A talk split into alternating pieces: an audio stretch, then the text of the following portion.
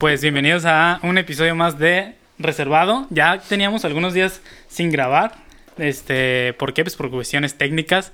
Antes de presentar a la invitada, le doy la bienvenida aquí al señor Parra. Ya, ¿cuánto teníamos, güey? ¿Dos semanas? Dos semanas, Se sí. sintieron como dos años. Dos años, güey, sí. Afortunadamente teníamos ahí un poquito de contenido guardado y aprovechamos para hacer un, un resumen.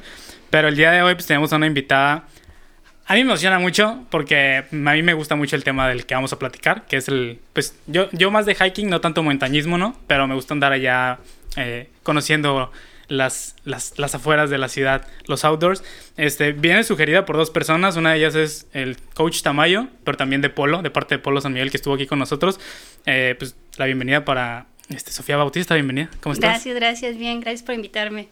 Qué bien que hayan foros para este tipo de temas. Sí, este, la verdad es como mucha gente a lo mejor, y, y, y, siempre lo decimos, es, es un enfoque del podcast para hablar como de temas de turismo.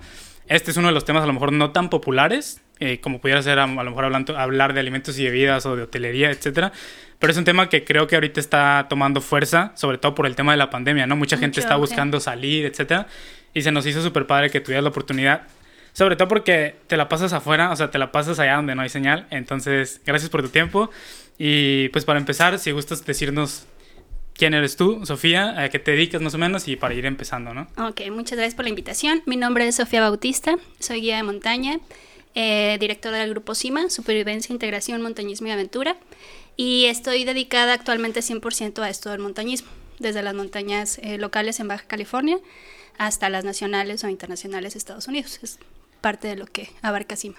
Ok, en, en, otras palabras, digo, prácticamente tu trabajo es llevar a gente a los ascensos o tú los haces sola o, o sea, eh, sí, más o menos. Es, eh, prepararlas. A prepararlas. Se hace la invitación, se hace una preparación, una Ajá. recomendación y toda la logística y la guía durante la expedición.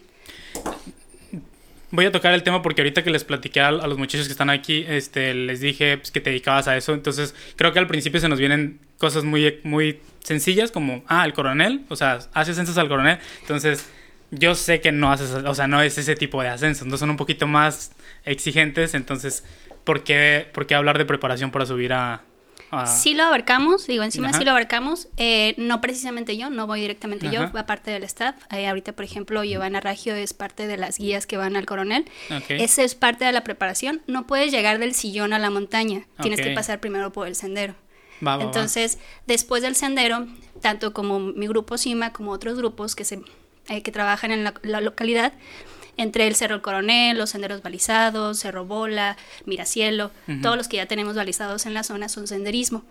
Después de empezar con el senderismo, ya puedes brincar al montañismo.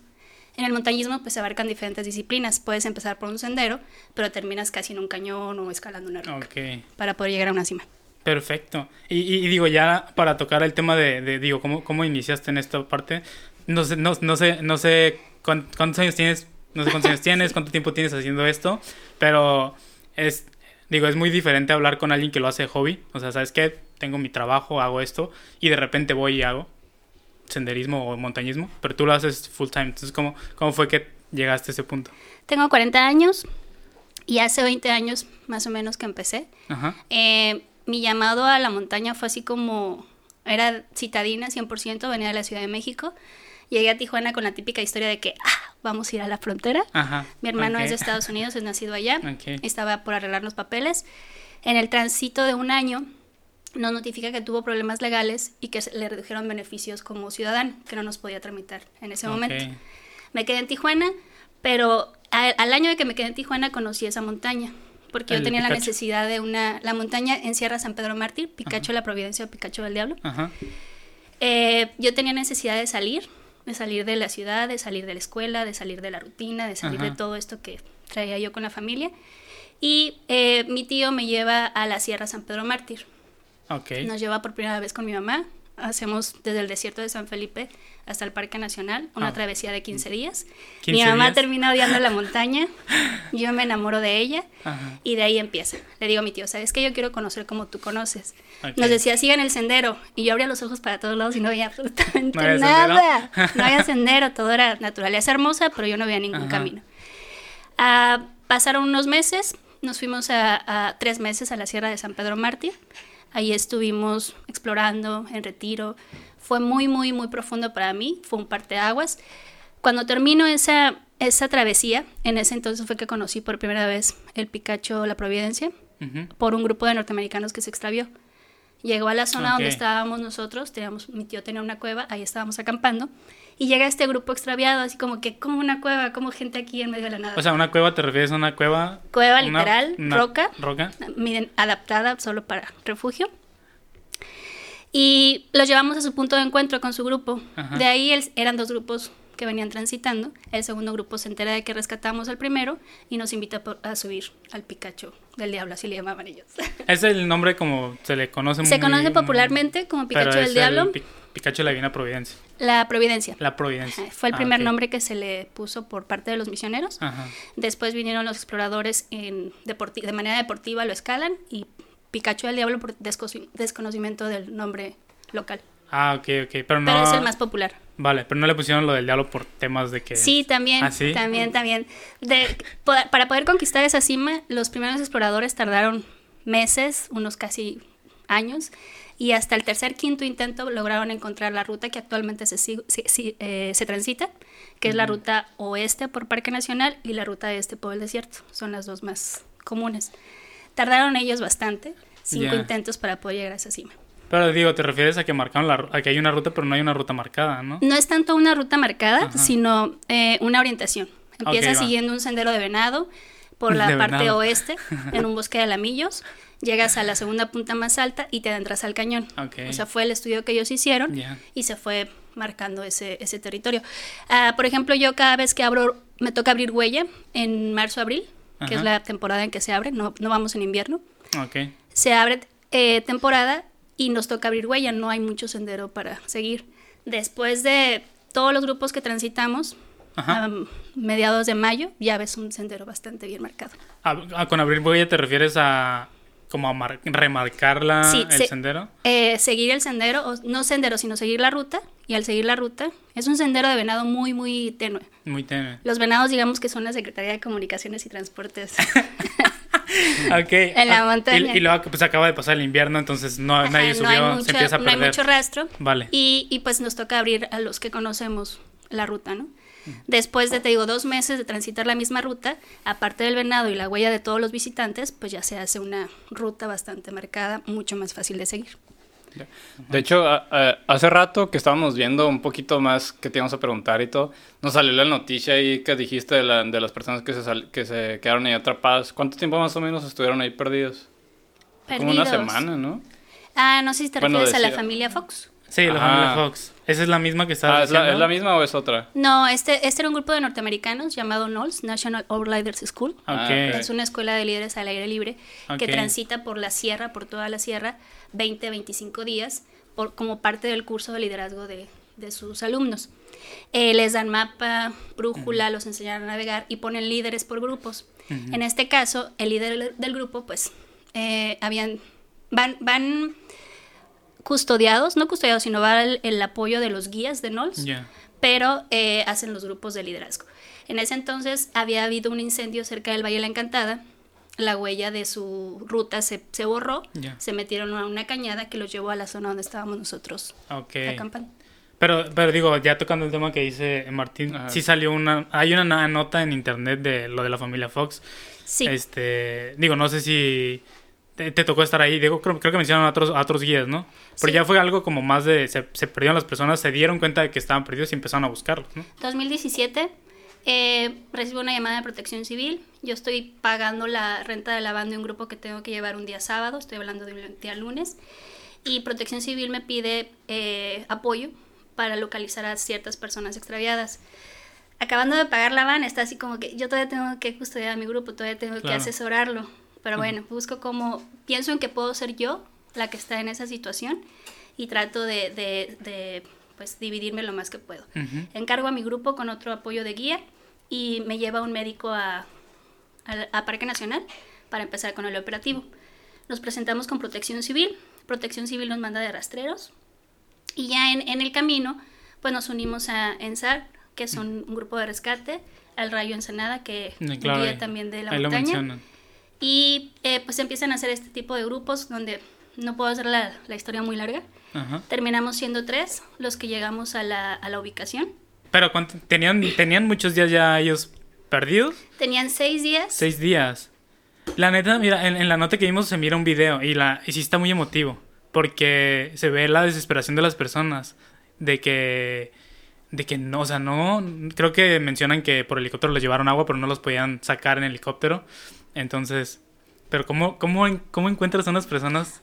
Sí, a- ¿Qué ahí, es ahí donde iba. Eh, de todo este. eh, de todo este esfuerzo humano, está Protección Civil, Ok. están bomberos, está la dirección de, del Parque Nacional, están todas las, las organizaciones enfocadas en este eh, recurso humano, ¿no? Pero al final eh, nos, nos hicimos grupo Tomás Valles de EMSAR y el Rayo Ensenada de pues, el Guía de Montaña. Ajá.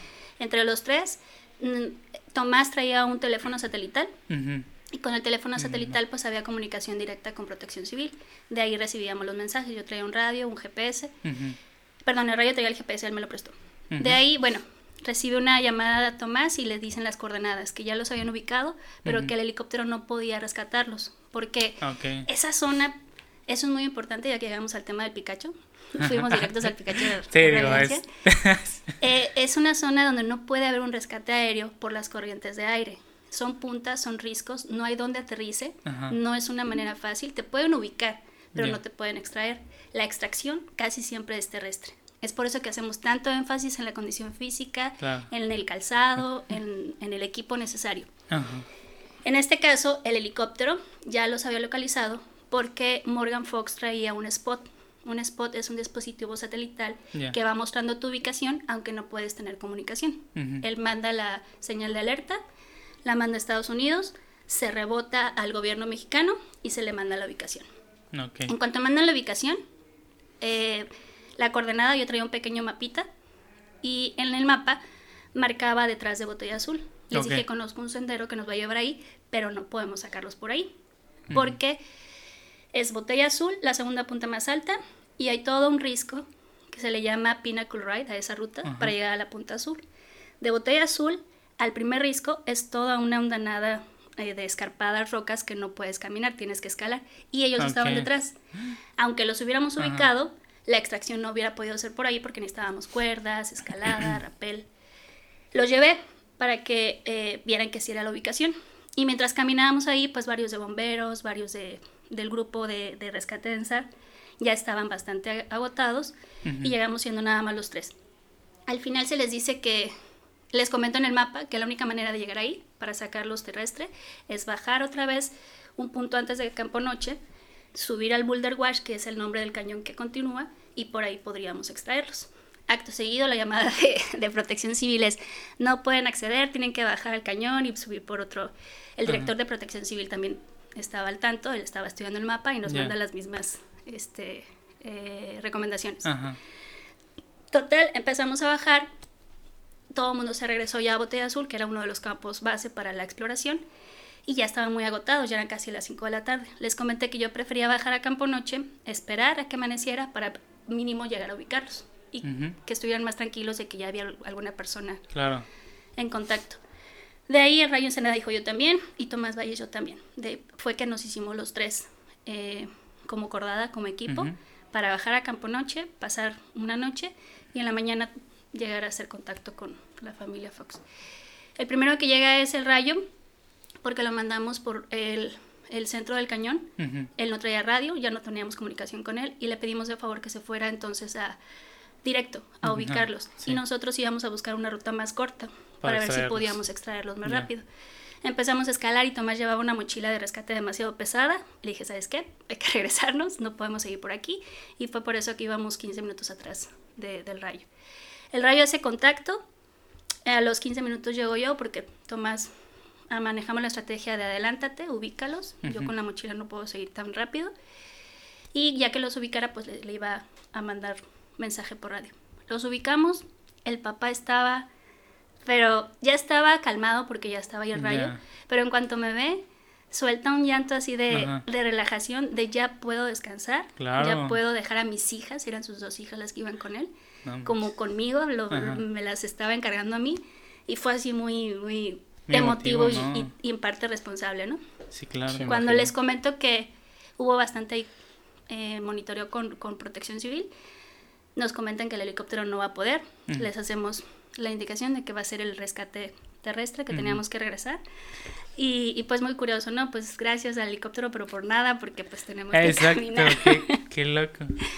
Total, sí llevaban seis días. Seis días. Eh, el, aquí un poco de la emergencia fue que Morgan no traía ya cómo medirse la, la- la insulina, o sea, que cuánta cantidad de insulina aplicarse, Ajá. y era lo que lo ponía un poquito en riesgo, si bajó bastante débil, pero al final todo el equi- equipo de, de rescate, de bomberos, de ENSAR, dieron Ujú. toda la asistencia una vez que los bajamos a Campo Noche, Ya. y ya los pudimos sacar hasta el final de la Pero, lle- o sea, ellos llevaban de que todo lo necesario para sobrevivir tantos días o, o, o cómo sobrevivieron seis días ahí. Sí, eh, eh, ya en la plática un poco personal con Morgan, él mencionaba que hacía 22 años más o menos había transitado y había ido a esa montaña, a, esa- Mm. a ese pico, pero que la sierra había explotado.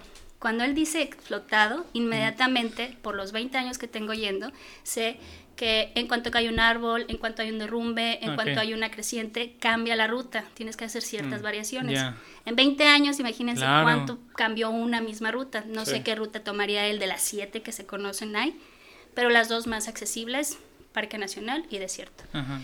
Llega al punto donde se desorienta, no sabe dónde está y empieza a seguir unas marcas rosas, que son unos listoncitos que usan como en topografía Ajá. para marcar. Sí, sí, sí. Las ponen en las ramas para seguirlas y esto lo hacen ciertos grupos cuando llevan staff que no conoce bien la ruta, para que se, se apoyen. Lo recomendable es sí úsalas, pero quítalas Ok. porque no sabe si alguien más las va a seguir y no sabe hacia dónde va, Claro, como en este caso Morgan Fox. Este grupo en particular toma una variante de la ruta clásica y se mete un cañón antes. Si no sabes dónde salir nuevamente, te sigues por ese cañón y son caídas como de 5 metros, necesitas cuerda, no llegas al agua, eso fue lo que les pasó. Siguieron esas marcas, se desviaron de la ruta tradicional, no llegaron a Campo Noche, no llegaron al Picacho y pues mandaron la señal cuando ya notaron que eran muchos días, dónde estaban, no podían salir y fue que se hizo todo este... ¿Y cuánto, cuánto tiempo les tomó hacer el rescate a ustedes? El rescate Bueno, desde fue que te desde que te contactaron a ti. ah, lunes por la noche, martes hicimos contacto, miércoles 3. Ah, fue rapidísimo. No, es- no, es- no- Pero ya, ya estaba el operativo. Ah, que rapidísimo, no tres días. rapidísimo. Imagínate estar Sí. muriendo tres días ahí. Ay, güey. Promedio, exactamente, promedio. Sí. Imagínate que estás con una fractura Claro. o que estás con, no, una- no. con algo mortal. Un rescate Sí. en esa montaña. No eso es lo que lo hace tan complicado. O sea, mucha Ajá. gente que, que escucha 3.098 metros sobre el nivel- del mar y hace el comparativo con 5.600 metros, que es el pico de Orizaba, Ajá. dice, bueno, está mucho más fácil, ¿no? Ajá. Pero no toma en cuenta, porque no conoce el terreno y porque nunca ha ido las primeras veces que van, que los volcanes son cimas de un día. Puedes llegar al campo base en un vehículo y hacer tu cima en Claro. un día, con una mochila ligera donde solo cargas crampones, piolet, comida, agua. Para el Picacho, llegar al campo base, por cualquiera de las siete rutas, tienes que cargar tu equipo de camping, una mochila de mínimo 12 kilos. 12 Y kilos. eso cuando los monitoreas. Y- Hay grupos que llevan hasta sillas de playa para sentarse a o sea, les toca Pero- dejar, obviamente. No se pueden llevar eso.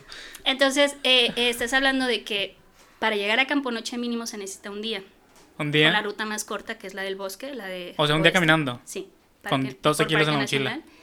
Y un rescate por la ruta más corta. ah, se hace la llamada, se hace el movimiento GPS, llevamos, algunos llevamos GPS satelital para apoyo, Claro. pero en lo que llega la señal y en lo que se prepara el, el- el grupo, en lo que alguien sale de su cama con la Sí. emergencia, prepara su equipo, llega a la sierra y, y ubica y qué hay que hacer, Ujú. más de 24 horas. Entonces Ok. alguien que está en peligro de muerte, Claro. Es, 24 horas es su límite de vida. Claro. Y para los que no sabemos mucho, o sea, un día dices que llegas, o sea, caminando para ya empezar apenas el ascenso. Así es. O sea, y luego, y luego que, que, que o sea, Llegamos otro día al campo subiendo. base, así como casi todas las montañas tienen su campo base, aquí el campo base es Campo Noche. Está a 16 kilómetros del último punto donde se deja el vehículo, que es Padre Quino. De Padre Quino estamos a 2.400 metros. Se sube a Botella Azul, a la cunita de Botella Azul a 2.800 metros y se adentra en el cañón. Es donde empieza el peligro o es donde empieza lo fuerte. El cañón tiene una inclinación como de unos 45 grados. son cuatro horas para llegar a Campo Noche a 1900 metros. Se hace campamento base en Campo Noche y al día siguiente se intenta la cima. Dependiendo del, del, grupo, pues a veces tenemos la variación de hacer cima nocturna, que es ah, impresionante llegar a ver el atardecer. No manches. Pero todo depende de la condición del grupo, de los tiempos que se manejen. Pero de ahí de Campo Noche a la cima, ¿cuánto tiempo? Seis horas. Seis son, son tres kilómetros. ¿Te imaginas lo que son tres kilómetros en seis horas? Ah, no me pues gusta hablarle mucho a la gente que va por primera vez y decirle tres kilómetros, porque tres kilómetros de aquí, al Oxxo llega fácil. Son seis horas. Pero son tres kilómetros de pura roca granito grande donde tienes que escalar no de manera técnica, no necesitas ser un ah, escalador, pero sí empleas tus manos, tus buenas botas, tus buenas técnicas para poder ascender esos tres kilómetros en máximo seis horas. ¿Por qué máximo? No tanto por los tiempos. En mi caso, pues domino la ruta de día, de noche y en cualquier estación, pero si llevas a una persona por primera vez más de seis horas, es un declive en el agotamiento, o sea, en, el rendimiento. Más de seis horas las personas empiezan a cansar, no hay agua. Anteriormente teníamos, este es un año muy seco, ahorita ya no hay agua a la mitad. Anteriormente a la mitad podíamos encontrar un aguaje y eh, reabastecer. Pero después de esas seis horas sin agua, con el sol, con el cansancio, se empieza a poner un poco de peligro el ascenso. Ok. Y obviamente ese tipo de ascensos no los... O sea, no puedo ir, no puedo ir yo nada más a hacerlo. O sea, tengo que ir con alguien que está realmente capacitado. Sí, en este caso, un prestador de servicios o una persona que conozca la ruta y que esté capacitada para llevarte. No es exclusivo de que, que, tengas que contratar un guía, pero sí que vayas con alguien que conoce la ruta, que ya tenga experiencia en ese terreno y que que puedas confiar para poder salir.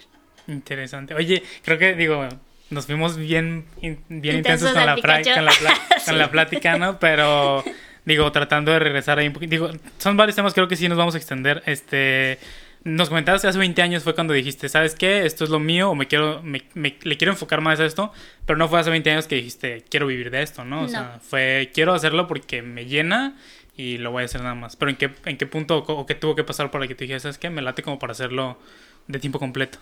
Eh, cuando te digo, pasan estos tres meses que para mí fue un parteaguas en mi vida, en tanto físico, emocional. Yo no sabía que tenía tanta fuerza en las piernas. No lo sabía. La ciudad no me permitió saberlo, la escuela no me permitió saberlo. ¿Hacías deporte anteriormente o...? Corría un poco, pero yo venía, te, digo, tenía un año nada más en Tijuana y en Ciudad de México mi lugar favorito era Río Churubusco, me quedaba muy cerca. Pero era de que no podía salir a las 5 de la mañana porque no pasaba alguien que te manoseaba y ya quedaba todo y ya no quería seguir, ¿no? Entonces no es como que tuviera la oportunidad de practicar mucho deporte. Claro. Pero eh, esa, esa fortaleza física yo no la conocía hasta que llegué a esa montaña. Y principalmente en la primera travesía cuando yo mi mamá. Llevamos a mi mamá. De 15 días. Cargué su mochila, cargué la mía, la jalé a ella. Y es, es como un punto de de fuerza por sobrevivir. Ok. Pero te da a conocer tu capacidad física cuando te entras a la montaña.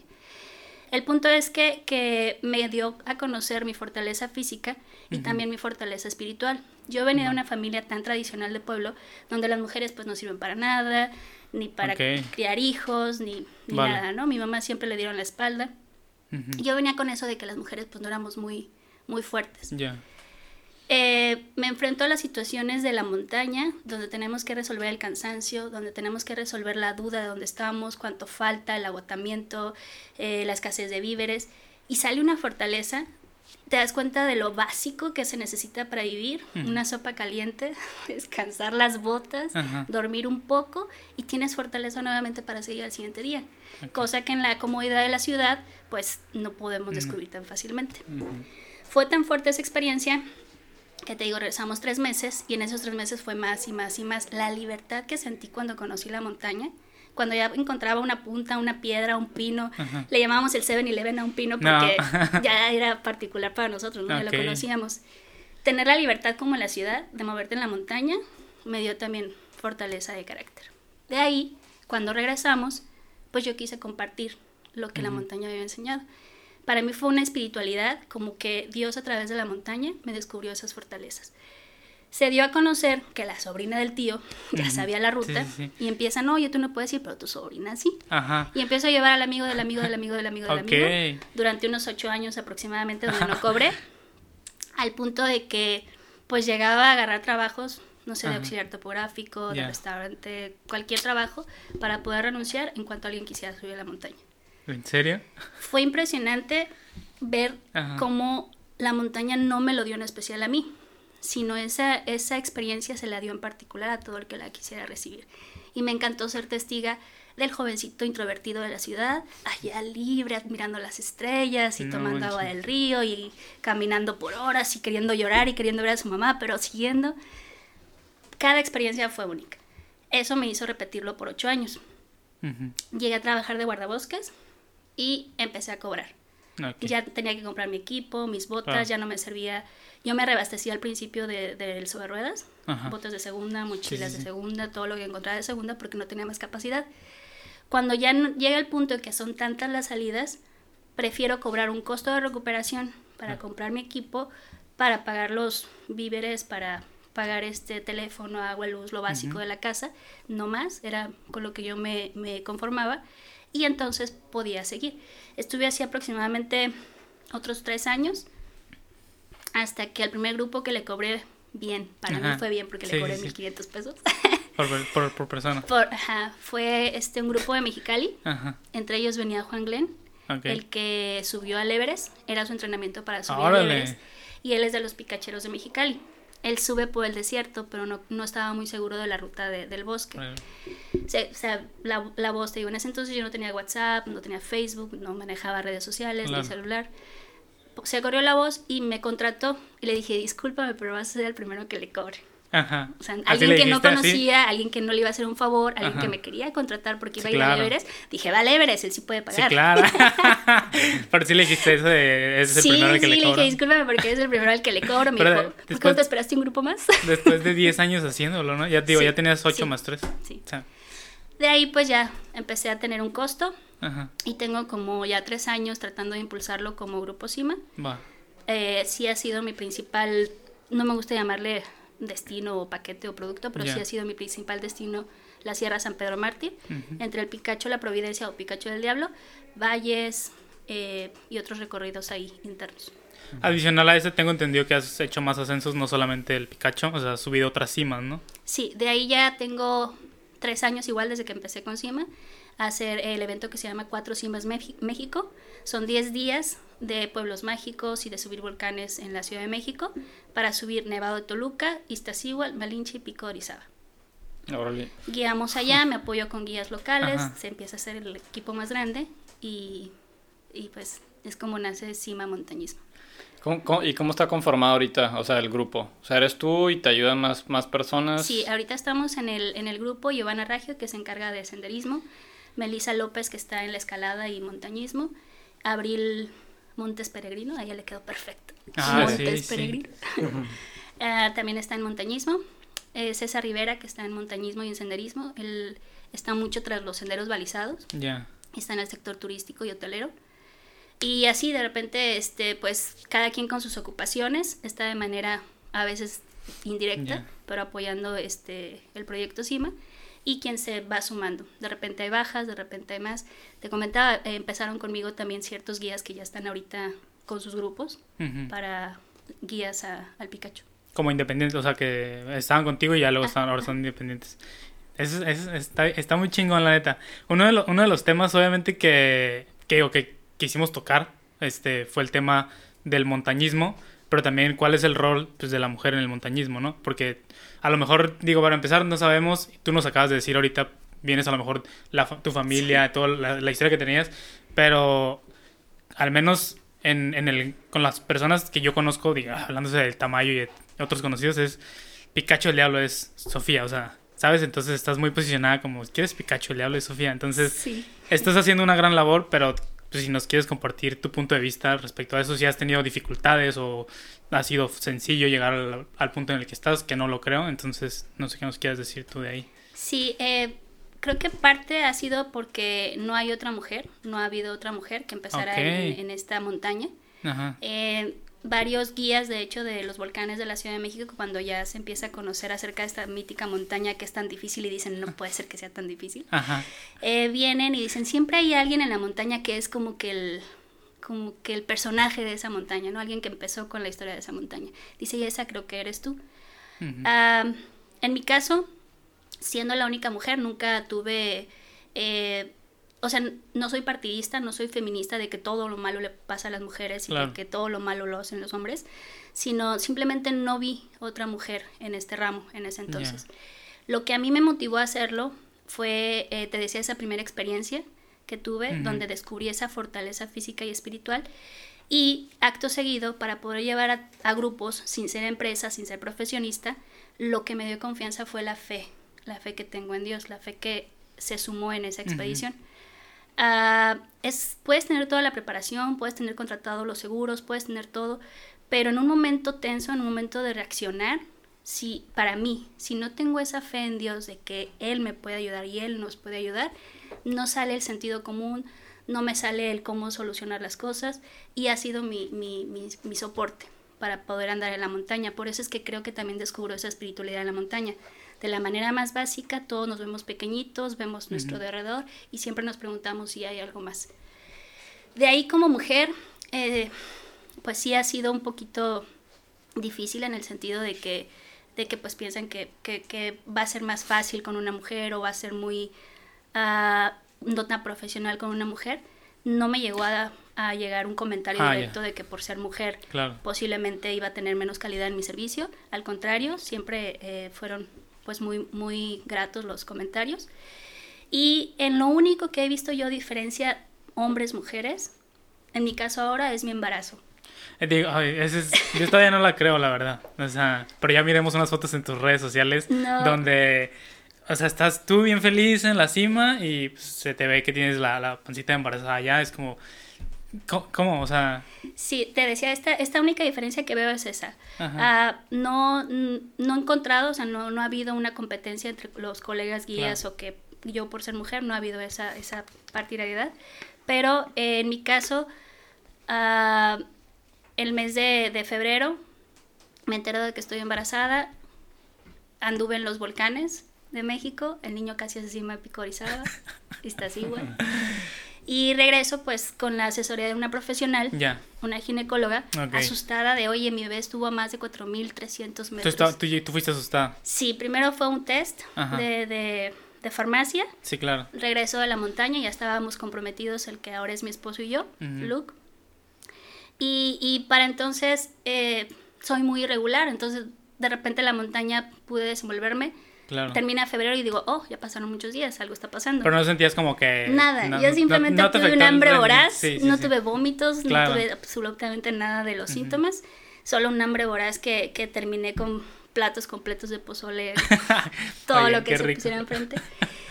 Y uh, de regreso, pues hago este test, sale algo positivo raro, hago el, examen de sangre, sale positivo, voy con la ginecóloga toda nerviosa, toda miedosa de que posiblemente estoy dañando a mi bebé sin saberlo. Y me dice, no, la altura no le afecta. Eres una mujer activa y, y eso te ayuda a que puedas seguir con la actividad. Le dije, pero ¿sabe qué actividad tengo? Porque no, es, una actividad muy común. Le expliqué todo. 4.400 metros, cargar mochila, ayudar a jalar gente, hacer todo el trabajo que me toca hacer. Y me dice, no, no hay ningún riesgo ni de altura ni de esfuerzo para el bebé, porque eres una mujer que ha sido activa y deportista, entonces eso te ayuda a mantenerte activa ahora. El problema es cuando no eres activa y quieres de momento tomar un reto diferente o hacer una actividad diferente o una este, actividad física diferente. En mi caso me ayudó que ya estoy impuesta. Con esto quiero decir mm. que eh, no lo había hecho público. Una, porque es muy fácil que se piense, ah, la guía es embarazada, está embarazada es un sendero tranquilo y sencillo. No. Mm, ya.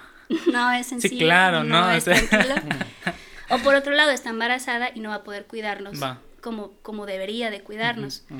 Caso contrario, créeme, las últimas tres cimas que he hecho, desde que supe que estaba embarazada a la fecha, han sido las más difíciles y no por mi embarazo, no por mí, sino porque la gente que eh, se ha acercado a contratarme no ha tenido la condición física suficiente hemos tenido que ayudarles a cargar mochila, hemos tenido que caminar más horas de las necesarias, les he tenido que regalar mi agua. Ya sé que yo no tomo agua, guardo mis dos litros, me tomo solo medio porque sé que alguien lo va a necesitar y al final termino por, porque es, parte de mi trabajo y parte de mi, mi, entrega en esta ya profesión. Entonces el embarazo ha sido el menos de los, de los problemas. Y, y te comentaba, eh, lo que me gustó de esta ginecóloga es que ella es activa. Si esta ginecóloga fuera pasiva, fuera muy preocupona, fuera... Eh, te decía, la, la, personalidad no se quita con la profesión. Seamos lo que seamos en nuestra profesión, seguimos con nuestra personalidad. Ella es muy activa, entonces apoyó mi actividad. Sin embargo, no es que lo promueva. No es que, no, estás embarazada, no estás enferma, no hay problema, levántate, trabaja, carga peso y haz lo que quieras. No, depende de tu eh, actividad diaria antes de tu embarazo que vas a poder continuar con esa actividad. Más o menos cuánto te toma, o sea, si quiero, por ejemplo, hacer un ascenso, ¿cuánto recomiendas que me prepare más o menos? Mínimo dos meses. Dos, meses. de anticipación a la expedición porque eh, generalmente lo que me dicen que tienen de experiencia es, como decías, el Cerro Coronel, el Colorado, que subo cada fin de semana. es, buena, no, pues es, es, bueno para empezar. Les decía, para, para llegar a la montaña tienes que pasar por el sendero. Pero un fin de semana de solo sendero lo que hace es darte experiencia y, y como memoria muscular. Tu, cuerpo se va a poder desenvolver en ese terreno porque está adquiriendo esa experiencia después eh, de, que pases por el sendero y llegues a la montaña, tu cuerpo va a saber, responder a las rocas, al equilibrio, porque ya estuvo en terreno agreste, en senderos. Pero la condición física, la resistencia, el cardio, ese se tiene que trabajar entre semana. Si no haces ah, algún ejercicio de máximo, de mínimo una hora diaria, no vas a poder tener la condición física necesaria para cargar tu equipo y resistir ese trayecto que te digo, son 16 kilómetros. Corredores los corren en una hora, corredores de una hora. Exacto. Y aquí te lleva 7 a 10 horas llegar a esos 16 kilómetros por el terreno agreste al que nos estamos metiendo. Es una montaña. Empieza por sendero, continúa en cañón y termina en roca de altura. Porque no, o sea, no es nomás prepararte físicamente, o sea, no nomás es hacer cardio, sino, o sea, tienes que tener algo de fuerza, ¿no? También, o sea, para cargar, cargo y resistencia. Dos meses entonces. Dos meses. Más o menos.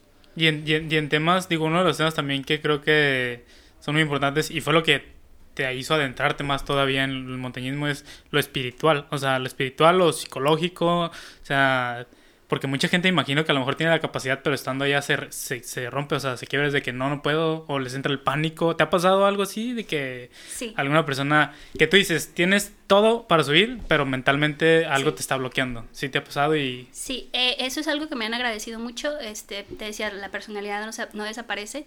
Y en mi caso, eh, yo tiendo las cosas difíciles, complicadas, de urgencia, como que a tomarlas serenamente. Puedo estar muy nerviosa tal vez en el tráfico, en las cosas pequeñas, pero en las cosas grandes que necesitan seriedad, es como que de nada sirve que te preocupes ni que aceleres tu mente con todos los posibles fallos que puedan haber cuando no estás resolviendo nada.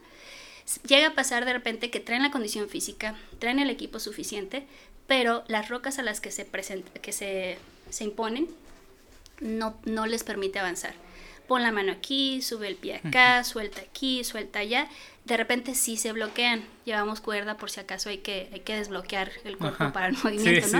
Pero generalmente no es necesario porque es como si tu guía te lo está diciendo calmado, si tu guía lo está haciendo, es más fácil que lo sigas a que si tu guía se pone nervioso contigo y, y, también se preocupa contigo, pues tampoco lo vas a hacer.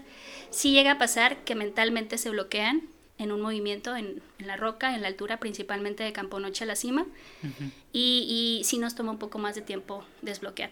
Situaciones como eh, Gran Trono Blanco en Sierra Juárez, una chica que es fitness totalmente, tiene gimnasio, ella asesora para, para, para ejercitarse, para acondicionamiento físico, y se bloqueó por media hora. ¿De en, verdad? En el Gran Trono Blanco, no pudo brincar un paso. Ok. Entonces, sí puede llegarte a pasar, no sabes cuándo, pero uh, no he visto a alguien que se quede congelado al punto de no moverse. Sí se bloquean, sí les cuesta trabajo asimilarlo, pero viene ese instinto de supervivencia y sale una fuerza que desconocían. Eso es algo hermoso, lo que te decía de la espiritualidad de la montaña. Te lo muestra, te forza a sacarlo. Sientes que te mueres, pero no te mueres. Ese es el instinto de supervivencia. Sientes que ya no puedes y sí puedes. De hecho, yo tengo, de las veces que te digo que me llegó a invitar este Tamayo, eh, me acuerdo que la primera vez me dijo, ¿sabes qué? Está, está complicado, dice, pero sí se puede, yo creo que sí lo puedes hacer. Dice, nada más hay una, una parte donde creo, algo me comentó de que tienes que brincar o algo así, este, Y si no llegas, pues te vas a caer. Y yo me quedé, ¿pero dónde me voy a caer? Le digo. O sea, yo todos está. Me dice, no, te caes, pero vas a caer en agua. Algo así me dijo. No sé, no me acuerdo bien. Pero hasta ahorita, o sea, eso te estoy hablando hace 3, 4 años tal vez. Y yo ahorita ya tengo eso en mi mente de que si voy, tengo que brincar algo y a lo mejor me caigo. No me imagino ya estando ahí, o sea. Y si te bloqueas, o sea, ¿no? Y cosa contraria, así como dices, tu mente a veces te la juega, pues a veces, a veces también tu mente tiene más fortaleza, tu espíritu tiene más fortaleza de la que crees. Aquí de repente son muy te introvertidos, ellas salen líderes, salen muy cooperativos, van por agua, van por leña, ayudan a los demás y llegan a brincar hasta como cabras y se sienten libres cuando no sabían que podían hacerlo. están ambos extremos. Más o menos de, cuántos son los grupos que, manejas o siempre varían. Un grupo cómodo es de 10 personas, puede ir desde 6 a 15 personas. No me gusta llevar grupos muy grandes porque aunque lleves equipo de apoyo, la fila en la caminata, imagínate homologar el paso de marcha de 30 personas. Pues. El paso de marcha de 20 personas. Para mí un, un límite es como 15 eh, un grupo cómodo de 10, porque entre esas 10 personas, a pesar de que sí se hayan preparado físicamente, tienen rendimiento físico diferente. Claro. Homologar ese paso es parte de lo que hace los tiempos que se van a, manejar por grupo, desde la persona que va más lenta hasta la persona que tiene toda la capacidad. Tratamos de apoyar unos a otros, como que de nivelarlo y se hace a veces fluido el paso. En esas tres cimas que les decía, fue totalmente lo contrario. No se pudo. Yo quiero achacar a que una de dos, o los dos. La pandemia, todo un año en que la gente no tuvo actividad, pero tuvo el deseo de salir. y se preparó nada más una semana o, un mes, pero saliendo a cerritos sin practicar entre semanas, sin entrenar entre semana, y se la aventó, ¿no? Dijo, estoy listo y voy. O que se está subestimando. Es parte por lo que eh, muchas veces sí, me ven a mi mujer y sí subestiman un poco el Pikachu. No, no, de repente no tengo la apariencia de una superdeportista que diga, oh, está eh, extremadamente difícil, pero mi rendimiento lo conozco y mi rendimiento me lo mostró la montaña y mi rendimiento ha aumentado por la frecuencia con que lo hago. No es lo mismo que alguien que va a empezar, este, le cuesta mucho más trabajo. No manches, es, es, es, interesante. Vas a llegar a la cima 100. Sí. O sea, creo, no sé si hay más personas que han llegado a la cima 100 o al menos que se haya registrado unas ascenso número 100. Eso es algo... Eh, digamos, no, no puedo decir que orgullosa, porque no es, no es una meta que yo me haya fijado. Simplemente el gusto de compartir esa montaña me llevó desde hacerlo sí, eh, gratuito, por compartir la experiencia, hasta llevarlo a parte de mi forma de vida, a que ya sea también parte de mi sustento. Es lo que me ha llevado a, a esta, al cúmulo de cimas. Eh, cuando yo, no recuerdo qué cima, pero no hay un registro específico llevo el recuento de cada cima porque una vez que vas a esa montaña no lo puedes olvidar, es algo que sí, ah, ¿sí? cuentas, o sea, una cima cuenta y no se te olvida. Claro. Por tanto, pues no pude olvidar todas las cimas, hacía yo mi registro de cimas. Y eh, me llegué a encontrar un guía, le dicen el Tati, es de Ensenada. Él iba como por su cima 60. Me decía, Sofía, yo ya no quiero venir. Traía un grupo largo, de repente te decía, pasa esto de que todo el mundo quiere ir, pero no se prepara. Claro. Y llega a haber esta extinción de guías porque nos sí. tanto que, que tal vez maten la pasión. Es mucha responsabilidad, ¿no? sí, sí. Yo nuevamente lo digo, si no tuviera fe y la experiencia que me han dado estos años, no lo haría. Ya. El punto es que este guía dijo ir en la 60, 61. Dejó de ir y hasta ahí llegó. Uh, el cúmulo de cimas fue desde el 2000 a la fecha llevo ya 97 este fin de semana pasado, y cuando me entero de que estoy embarazada y con la aprobación de mi ginecóloga y todas las precauciones que me dio, eh, me apresuro para llegar a mi cima 100, es por eso que cada fin de semana estoy yendo, siguiente fin de semana, este fin de semana, si Dios quiere, cima 98, cima 99 queremos hacer el reto de 24 horas que surgió por Octavio a Guzmán de Senderi, un grupo de Ensenada, amigos senderistas de Ensenada, se me hizo genial, los vi allá. Subieron 24 horas. 24 horas le dije, yo también lo quiero hacer, vamos a adoptarlo y vamos a darle este auge a este, a este reto. Porque así como te decía, cuando hay grupos de 10 personas y va una persona muy lenta y va una persona muy capacitada, la persona que va muy preparada truena porque llevarla a un paso más lento implica que sus músculos no llegan a calentar, no llegan al rendimiento necesario. Y estas personas que están muy capacitadas pueden hacer una cima de reto de 24 horas. Ok. En este, en este reto de 24 horas es la misma ruta, ruta oeste, Parque Nacional, cima y regreso en 24 horas con mochila ligera. La condición es que ya hayan subido al Picacho y ya Sí. conozcamos su rendimiento. Estás hablando de una ruta que normalmente te toma tres días, ¿no? Exactamente. Pero son 24 horas, literalmente. No, 24 horas no son Sí, sí. 24 caminando. O sea, no, pero no. Sí, con posible descanso intermedio de Ajá. tres horas, Sí. como para recuperar el regreso. Ok. Pero el, el, eh, la meta son 24 horas. Y esos 24 van a ser tu ascenso 99, si Dios 99 y tienes. Para ya llegar al 100 Ujú. y entonces sí empezar ya, supongo que estoy cruzando el, el mes séptimo de embarazo, no tengo experiencia, me está asesorando mi ginecóloga y supongo que para el mes octavo ya voy a tener un poco más de volumen que sí me va a complicar más. Ahorita tengo que inventar pasos de rana en las piedras ¿En serio? Sí, para sí. poder subir, pero se ha portado muy bien el bebé, eh, está siempre activo y no hay ningún problema. Entonces, después de la cima 100 sí va a bajar un poco mi, mi, mi número de ascensos. Pero eh, volviendo, sí, soy la que tiene el récord. Cada vez que suba una cima va a ser un Ajá. nuevo récord o, o se va a seguir aumentando. Pero dices que no hay nada como que escrito. O sea, no puedes como que registrar eso, ese récord. En mi caso, eh, sí, por Parque Nacional y por el registro que ha habido en... en- hay un pequeño registro en la cima. Mm, ok. Estaba encargado de eh, otro grupo de llevar ese registro. Lo bajaban de repente para exposiciones en el Secudo, exposiciones de montaña y del Picacho. No sé eh, si quedan algunos de ellos.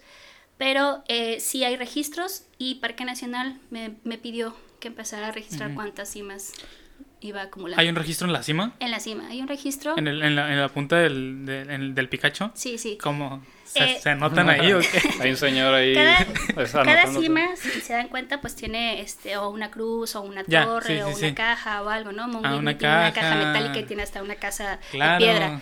Pero eh, Pico Orizaba pues tiene una antena, una cruz, no hay un registro. Montaña es un poquito, estás igual, tiene un registro un poco más abajo, pero no es muy famoso, no es que alguien se pare a anotarse. Ajá. Montañas como Picacho de la Providencia sí tiene ese registro desde que yo lo conozco. Eh, desde los NOLS ha estado ese registro en pequeños botes. El bote ha cambiado, algunos Sí. lo cambian por la humedad, tiene que pasar nevadas, lluvias, Claro. se llega a mojar y cambian el bote. Eh, nosotros hace tres años más o menos eh, cambiamos esa caja, o dos años, ya perdí la cuenta. una caja que donó Luis Murillo, la Sí. llevó hasta la cima. Parece una caja como de, de Misión Imposible, que si la abres va a explotar Ajá, sí. sí. para poder eh, manten- eh, mantenerse con más cuidado con la Ya. intemperie. ¿Qué es lo que me- ¿Papel? Está un registro, pones tu nombre, puedes escribir lo que quieras, hay gente que deja recuerdos, una foto, Ya. si hay algo de historia en esa caja. Ok. Y algo que estamos muy orgullosos es de, no es una cima que esté marcada por ningún símbolo, no hay ninguna... eh, no está balizado, nos decías hace no está ratito. balizado, ni siquiera está el símbolo del INEGI. O sea, el INEGI ha llegado a- con su equipo a, a marcar un punto ahí. Entonces es una cima muy, muy natural, en un estado de conservación muy bueno. Sí. Digamos que sí te sientes como que eres tú y la naturaleza y no hay 100%. vestigios de que alguien más haya estado ahí, sino es por esa caja. Y, y- y nos comentabas hace ratito el- la posibilidad o, o que gente haya considerado balizarlo. Sí. Este, pero, pues, ¿qué tan recomendable crees tú que sea balizar? Una, porque es un sendero que no está sencillo, no es lo mismo ir, como tú decías hace ratito, o sea, no es lo mismo ir a subir el Cerro del Coronel, que no está tan fácil, pero digo, no es lo Sí, mismo, a balizar algo para que yo, Oscar, sin preparación, diga, ah, como está la ruta, me voy a animar a irme. Digo, eso es por un lado, pero... Sí, en mi opinión, digo, eh, en, mi, en mi opinión, ah, balizar los senderos está muy bien cuando son cerros que están cerca de la ciudad. Va. que tienes la oportunidad de poder ir a ejercitarte, a experimentar con la naturaleza sin tener que trans- eh, trasladarte largos tramos. Sin embargo, hemos visto como de la pandemia a la fecha, el coronel, cómo se ha impactado, cómo ha cambiado toda la administración, cómo de haber sido un, un sendero donde llegabas y no había nadie, ahorita pues en un domingo puedes encontrarte 100 personas transitando, perros, niños, es, es bueno tener algo así cerca, pero sabemos que si lo balizamos, si lo hacemos accesible, no va a ir solo el explorador, no va a ir solo el excursionista. Detrás de él va a venir el turista que no es ecologista, que no sabe cómo tratar los desechos orgánicos, que no Mm. sabe cómo tratar la basura que carga, que eh, pues si no te dicen cuántos kilómetros y qué nivel puede hasta llegar a ponerse en riesgo. Botella Azul y Picacho La Providencia no considero que sean terrenos que se deban balizar.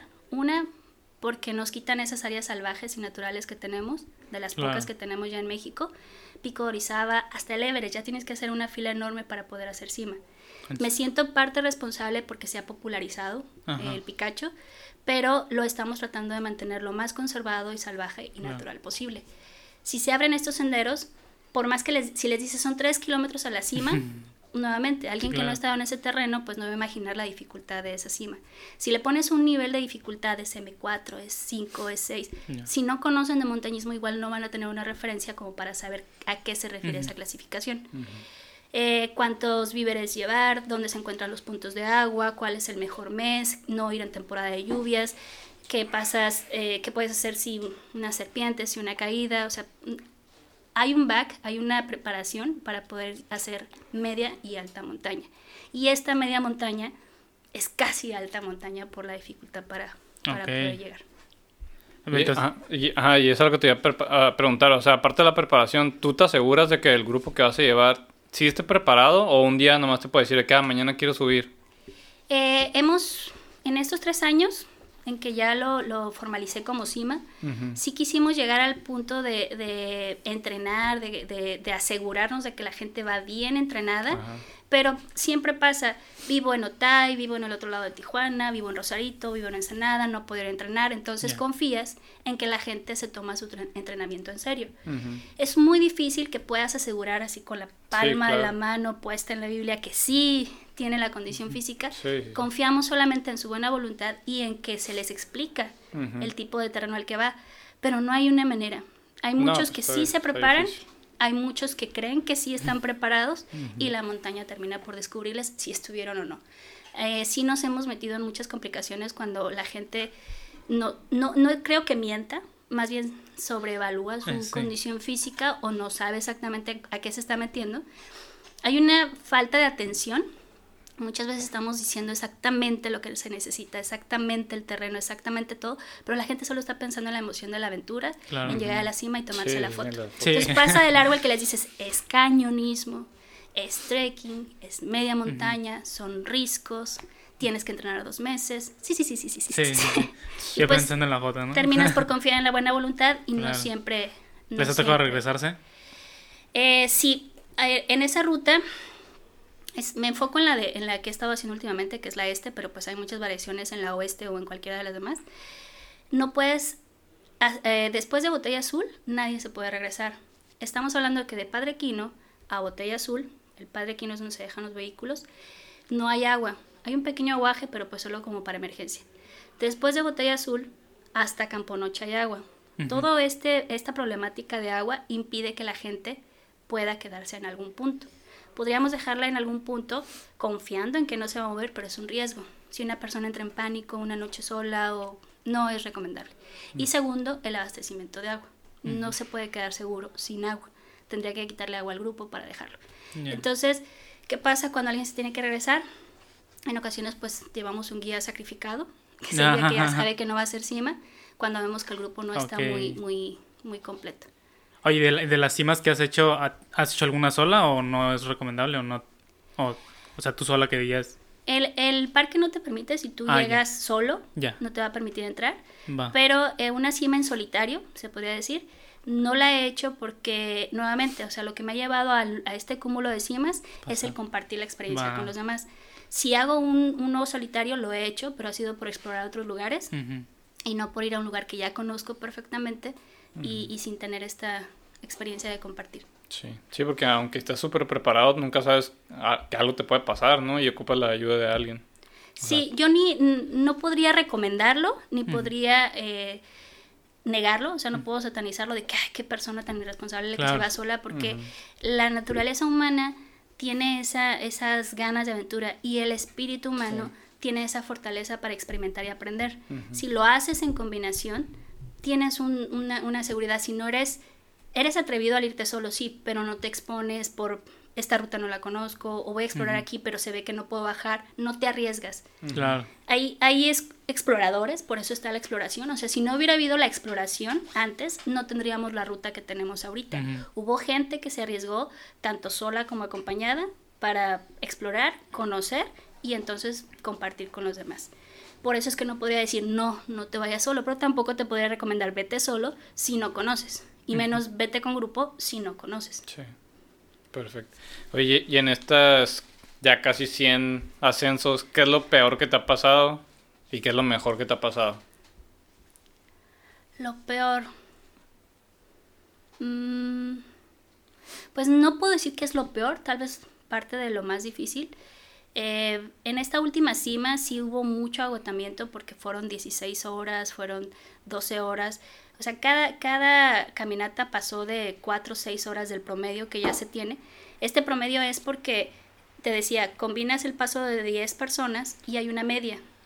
La expones a más tiempo y es más agotado. La haces en menos tiempo porque están más preparados. Eh, eso se hace muy difícil para nosotros los guías cuando necesitas apoyar a más de una persona. Cuando en mm. tu grupo son cuatro y a los cuatro tienes que ayudarles a cargar equipo, tienes que ayudarlos a caminar, tienes que empujarlos, tienes que ser el malo para poderles exigir un poco más de paso, un poco más de rendimiento y eso se vuelve muy, muy difícil. Se vuelve eh, cansado física y emocionalmente. Emocionalmente porque yo creo que todos los guías quisiéramos que todos nuestros eh, excursionistas llegaran a la cima. Esa es una satisfacción enorme, que 10 de 10 hagan cima, pero eh, no, no, puedes jalarlos a todos, no puedes cargarlos a todos, no puedes impulsarlos a todos, porque al final son sus pies los que se mueven, no puedes llevarlos tú. Les quitamos peso, los apoyamos, eh, los estimulamos, pero sí llega un momento en que es muy cansado ser la persona que les está exigiendo dar más de lo que cómodamente pueden dar. Para mí ese es un peso porque sé que los estoy forzando, pero que si no los forzo, no van a salir de esa situación. En cuanto a incidentes, gracias a Dios no ha habido accidentes eh, mortales. El más vergonzoso fue el secretario de Fomento Agropecuario se disloca el brazo, tenemos que cambiar ah, ruta, traigo GPS, satelital, marco, cambiamos, tienen que, íbamos a bajar hacia el desierto, tengo que cambiar la logística en una noche. En ese entonces yo de hecho no manejaba ese satelital, lo traía uno de sus familiares, de sus amigos. Hasta entonces vi la utilidad de uno de sus GPS satelital y logramos comunicarnos con el chofer para que regresara por nosotros a la ruta del parque. Entonces sus hijos, su familia, todos se portaron muy, muy fuertes, muy cooperativos, ayudaron a cargar su mochila y pues tuvimos que salir. Eh, para poder regresarle el brazo, él ya tenía antecedentes de que se dislocaba, ya se le había dislocado tres veces. Venía con nosotros un médico que no pudo regresar el brazo, sabía que habían tres médicos más en la cima, voy por los tres médicos, regresan y entre tres médicos, después de media hora, logran regresar ese brazo. Mm. Entonces es, es, tal vez de lo más difícil porque salió de mi capacidad. Yo tengo una preparación en, primeros auxilios agrestes, hice hasta donde pude, siguió el médico, el médico tampoco pudo, siguieron tres médicos, tres médicos tampoco pudieron hasta después de media hora, 40 minutos. Eh, tuvimos, pues ahí fuimos afortunados porque estaba esa asistencia. Claro. Si no hubiera estado esa asistencia, pues les decía, hay que eh, marcar para emergencia, de aquí a que llega esa, esa, ese apoyo terrestre pasa un día y el hombre pues con el dolor. Aquí no hubo, no pasó mayores, simplemente se le puso un cabrestillo, le quitamos peso y regresamos. Pero hasta ahí. Sin embargo, comparando estos incidentes, alguien que se caiga o que tenga una lesión, con jalar a un grupo y que pase tu, tu carga de, de peso, que pase las horas de caminata, se me hace más difícil este otro, otro lado. ¿Y la, y la mejor experiencia que, que hayas tenido? La mejor. ¿Sabes que hubo una muy particular? No, no puedo decir que es la mejor, porque cada una tiene algo hermoso que sacar, una experiencia hermosa que recordar. Pero hubo una ocasión en que una chica, a mitad de entre Campo Noche y, y el Picacho, le decimos el colibrí, porque siempre pasan colibríes. Había agua, entonces habían más colibríes. Otros lo llaman Campo al Rato, cada lugarcito tiene su nombre dependiendo del, del, grupo que pase, ¿no? Los picacheros de Mexicali tienen la ruta marcada con ciertos nombres, los del oeste tenemos marcado con ciertos nombres, estamos este y oeste. Eh, en, en, esa mitad, esta chica ya no quiere continuar, pero todo el grupo se vio muy solidario, la estaba apoyando mucho. Yo, yo, veía que hay ocasiones en que tu grupo no es tan solidario porque ya quiere llegar a la cima y le estorba que alguien venga lento o que alguien venga cansado y que no pueda rendir más. Pero este grupo en particular fue muy solidario, eran de, Tecate y esta chica es la que no podía y no podía. Traía una bota con una uña enterrada. Uy. Entonces ¿Eh? estábamos tratando de ayudarle con la uña y pues no había manera, ¿no? Claro. No podíamos abrirle hoy a la bota, no podíamos... Y le dije, ¿sabes qué? Me voy a quitar la bota nos vamos a quitar el calcetín. Digo, gracias a que conozco la ruta, se, se sabía de lo que estaba hablando. De la mitad de la, de la ruta a la cima es más roca granito lisa, es más roca para escalar. No hay tanto jarasca de pino, no hay tanto eh, que te pueda lastimar, ¿no? Le sugerí quitarnos la bota, quitarnos el calcetín de la, del pie con la uña. O sea, donde yo pisara, ella iba a pisar. Donde yo pisara, ella iba a pisar. Así nos fuimos por dos horas y media más o menos y llegó a la cima sin bota, llegué sin bota y en la cima todos contentos y aquí entre las dos que nos ponemos la bota en la bajada. no manches. Digamos que fue de lo, de lo más loco, una locura bonita, porque todo el grupo se unió. En, en, esta chica yo veía que no nada más era la bota, era también el agotamiento, un poco de falta de condición física, pero le ayudó muchísimo la motivación del grupo para ese empujón de llegar a la cima y sin, con un pie descalzo. No manches. sí. Qué, qué, qué Digo, no sé, no sé cómo andamos ahí de tiempo, señor Eric, pero creo que hay un tema más que, que queríamos este, tocar. Sobre, sobre todo ahorita porque estás a punto de, de crecer tu familia. O sea, vas a tener a, tu bebé, este, creo que te acabas de comprometer.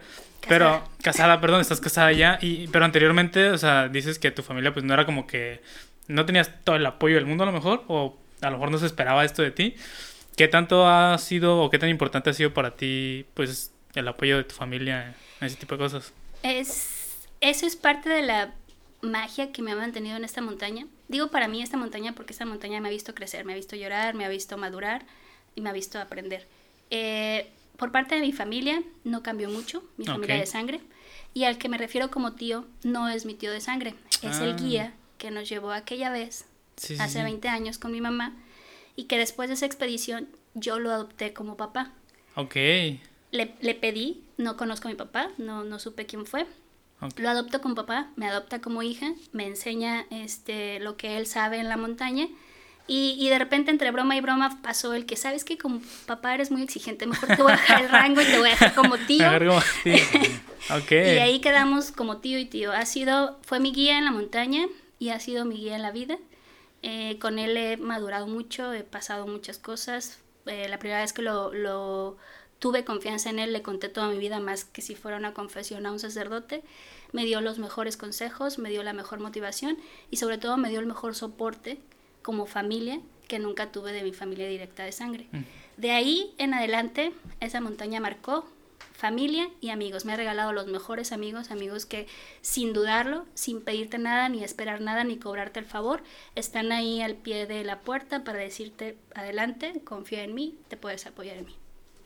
Es muy difícil que, que, que, en los senderos comunes se haga esta hermandad ah. como la que se hace en la montaña, cuando te alejas tres días sin conexión, sin seguridad, sin eh, comodidad, se hace una hermandad.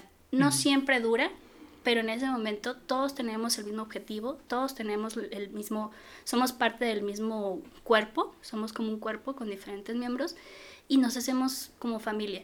De ahí muchos continuamos ese lazo y, es como surgió eh, mi tío Felipe. Ese apoyo que me ha dado, esa confianza que me dio. a ninguno de sus sobrinos decía había seguido el legado. Ok, ok. Para él también fue así como que ah, una sobrina que sí sigue el legado. Él anteriormente había estado cuatro meses y medio con sus hermanos en esa montaña en invierno para probar la supervivencia. Él en particular por eh, retiro espiritual, sus otros dos hermanos para conocer cómo sobrevivir en la montaña en invierno, llevaron libros de la vegetación, comer hongos, todo lo que pudieran sobrevivir en esa zona. ¿Cuánto tiempo? Cuatro meses y medios. ¿Dentro? O sea... Eh, estamos hablando del 70 y algo, época en que no existía la ley en Sierra de San Pedro Mártir, había solamente un guardabosques, no estaba toda esta administración y logística. Y en mi caso también, fue en el 2000, cuando también había solamente un guardabosques, no había tanta administración. Y ahorita pues ya estamos en el punto de que si no demuestras que conoces, no entras, hay zonas restringidas, de ese tipo. Súper bien. Oye, Sofía, muchísimas gracias. Digo, ya estamos cerrando. Sí. La, de las últimas preguntas, como te decía hace ratito, es, ya que podamos cerrar, digo, antes de que te pidamos un consejo, si quieres agregar tú algo adicional, algún tema que quieras tocar. Eh, no, creo que este, el punto en esta, en esta conversación fue la naturaleza, la montaña, puede mostrarnos mucho de nuestras cualidades, pero también hay que prepararnos y no confiarnos en esas cualidades que aún no conocemos. La montaña nos recibe a todos con los brazos abiertos, no distingue entre credo, raza, género, pero mientras más preparado vayas, más vas a poder disfrutarla. Súper bien. ¿Algún consejo que nos quieras dar a las personas que te estamos escuchando? Y no sea si quieres un consejo de alguien que quiera adentrarse en ese mundo o alguien o algún consejo de vida nada más. Ah, algo que digas que, esto... que no permitamos que la, ah, el ritmo de la sociedad y el avance tecnológico nos aparte de esta esencia que, que muchas veces lo digo, o sea, somos seres espirituales con experiencias humanas, no humanos con experiencias espirituales. Y eso nos lo recuerda mucho el contacto con la naturaleza. De repente en nuestro círculo social nos tratan como números, nos tratan como robots, estamos detrás de una computadora sentados por más de 12 horas y se nos olvida esa, esa interiorización porque no tenemos ese tiempo de interiorizar, no se nos facilita mucho alrededor de la tecnología o alrededor de la sociedad el ser humano necesita apartarse un poco para encontrarse a sí mismo y la naturaleza es el mejor de los escenarios para hacerlo. Los invito a que salgan a la naturaleza, pero de la manera más responsable y que la conservemos. Actualmente hay muchos tips para conservación, como llevarte tu, tu, basura, tus papeles, todo, no dejar nada en la naturaleza para que siga ella creciendo junto con nosotros. Súper, súper bien. No sé si quieres cerrar con algo. No, pues ya para cerrar, eh, ¿tienes algo pensado para, para celebrar tu, tu y ahora sí el, el, centésimo ascenso? Mm. O sea, ¿tienes, tienes eh, idea de hacer algo acá especial ya que subas? Ha sido algo personal, eh, esta cima 100. Mi principal objetivo de llegar tan pronto a esta cima 100 fue para decirle a mi bebé que él no me detuvo, que él nació en el momento adecuado, él vino a apoyarme, a hacer mi impulso. Yo terminaría con 100 cimas, él terminaría con 10 cimas, y si acaso eh, no regresara con tanta intensidad a la montaña, no fue él quien me lo impidió. He estado tanto en la montaña, he tenido tantas experiencias que fácilmente podría podría cambiar de giro. Sin embargo, creo que vamos a ser buen team cuando nazca. creo que vamos a poder andar en la montaña.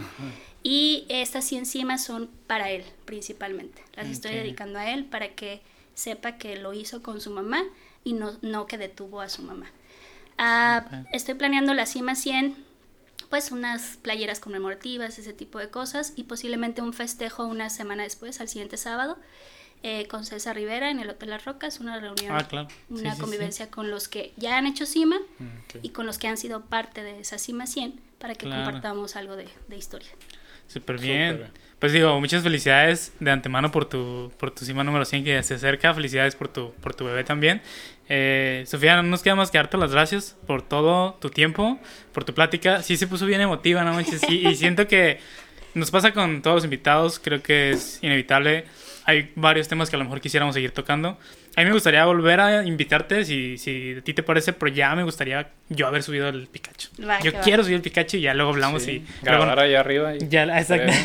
y ya luego nos vamos a entender un poquito mejor. Si gustas podemos desglosarlo como que en temas específicos, qué necesitas para la montaña, cómo cuidar la claro, más técnico. Sí. sí, me parece perfecto. Digo, de nuevo muchísimas gracias Sofía por, por haber venido.